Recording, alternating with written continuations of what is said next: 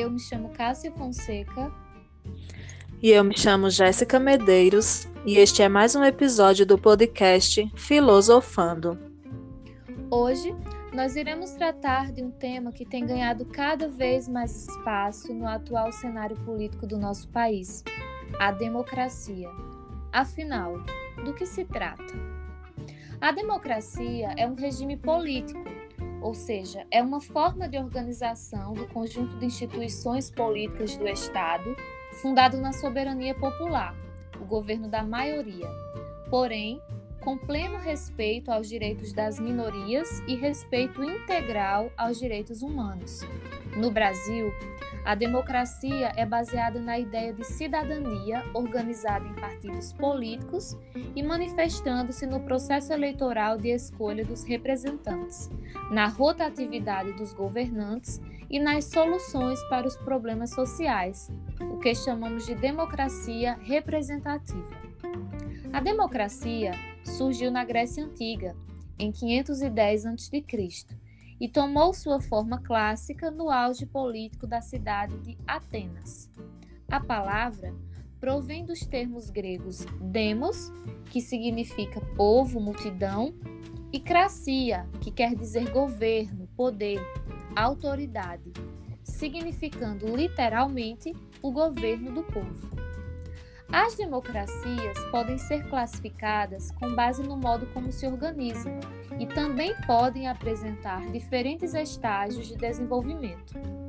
Existem comumente três tipos de democracia: direta, representativa e participativa. Na democracia direta, todo e qualquer cidadão pode participar ativamente da tomada de decisões e a principal característica desse sistema é que a população decide diretamente sobre o que é de interesse público da cidade.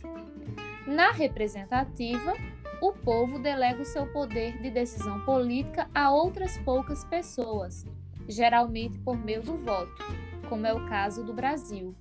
E o objetivo principal é que os cidadãos tenham o direito de escolher quem vai ocupar determinado cargo. Já a democracia participativa é o modelo democrático que está entre a democracia direta e a representativa. E o principal objetivo é proporcionar a oportunidade de participação às pessoas, criando-se uma cogestão da coisa pública entre o governo e o povo. A democracia é o único regime político que considera o conflito legítimo não só trabalha politicamente os conflitos de necessidade e de interesses, mas procura instituí-los como direitos e, como tais, exige que sejam reconhecidos e respeitados. Mais do que isso, na sociedade democrática, indivíduos e grupos organizam-se em associações, movimentos sociais e populares, classes se organizam em sindicatos e partidos criando um contrapoder social que, direta ou indiretamente, limita o poder do Estado. As ideias de oposição, maioria e minoria significam que a sociedade não é uma comunidade una e indivisa, voltada para o bem comum obtido por consenso, mas, ao contrário, está internamente dividida e as divisões são legítimas e devem expressar-se publicamente. A democracia é a única forma política que considera o conflito legítimo e legal, permitindo que seja trabalhado politicamente pela própria sociedade, o que significa que os cidadãos são sujeitos de direitos e que, onde tais direitos não existam nem estejam garantidos, tem-se o direito de lutar por eles e exigi-los. É esse o cerne da democracia.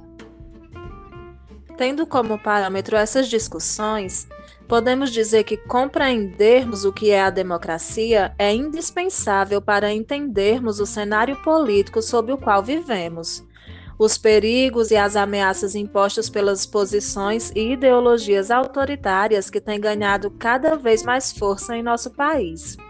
O cenário político brasileiro atual tem descredibilizado constantemente a democracia a qual tem passado por inúmeras ameaças, abrindo espaço para o surgimento de preleções e movimentos em favor de uma onda conservadora, no qual o crédito é atribuído aos discursos fundamentados no autoritarismo, que culminam, por sua vez, em discursos antipolíticos e antidemocráticos. A partir disso, podemos dizer que a crise democrática pela qual passamos ameaça a compreensão da complexidade dos problemas econômicos e sociais que nossa sociedade enfrenta. E, como consequência, temos a constante ameaça à nossa liberdade e à nossa igualdade. A educação, como principal instrumento de formação de cidadãos conscientes, é indispensável para a manutenção da democracia, pois é responsável para formar indivíduos capazes de agir frente aos problemas sociais e econômicos do lugar em que vivem, de modo a tornar sempre mais sólido o mundo no qual existe liberdade de expressão, no qual há a busca e a possibilidade de uma igualdade entre os indivíduos. Quando não há democracia, a educação é subestimada e silenciada. Por conseguinte, quando não há educação, o risco à democracia é iminente. Assim, a educação e a democracia são dependentes, devem coexistir para, com isso, formar cidadãos cada vez mais conscientes e ativos em nossa sociedade, sempre em busca da liberdade e da igualdade para todos. Podemos assim perceber que eleições e direito de voto por si só não são suficientes para garantir a ligação entre os interesses dos cidadãos e as políticas públicas adotadas pelo Estado. Além disso, não garantem que direitos baseados na igualdade e liberdade estejam garantidos a todos. A qualidade da democracia depende também da disposição dos cidadãos de viver e aperfeiçoar esse sistema de governo através da crítica e da participação. Não existe democracia sem pessoas comuns que aceitem conviver com as outras em um ambiente de tolerância e cooperação. E para isso, a participação é fundamental. Só podemos participar de discussões e decisões políticas se possuirmos informações corretas sobre aquilo que vamos discutir e decidir. E, infelizmente, os meios de comunicação de massa transmitem as informações de acordo com os interesses de seus proprietários e das alianças econômicas e políticas destes com grupos detentores de poder. Assim, por não haver respeito ao direito de informação, não há como respeitar o direito à verdadeira participação política. O autoritarismo social e as desigualdades econômicas fazem com que a sociedade brasileira esteja polarizada entre as carências dos mais pobres e os interesses das classes dominantes.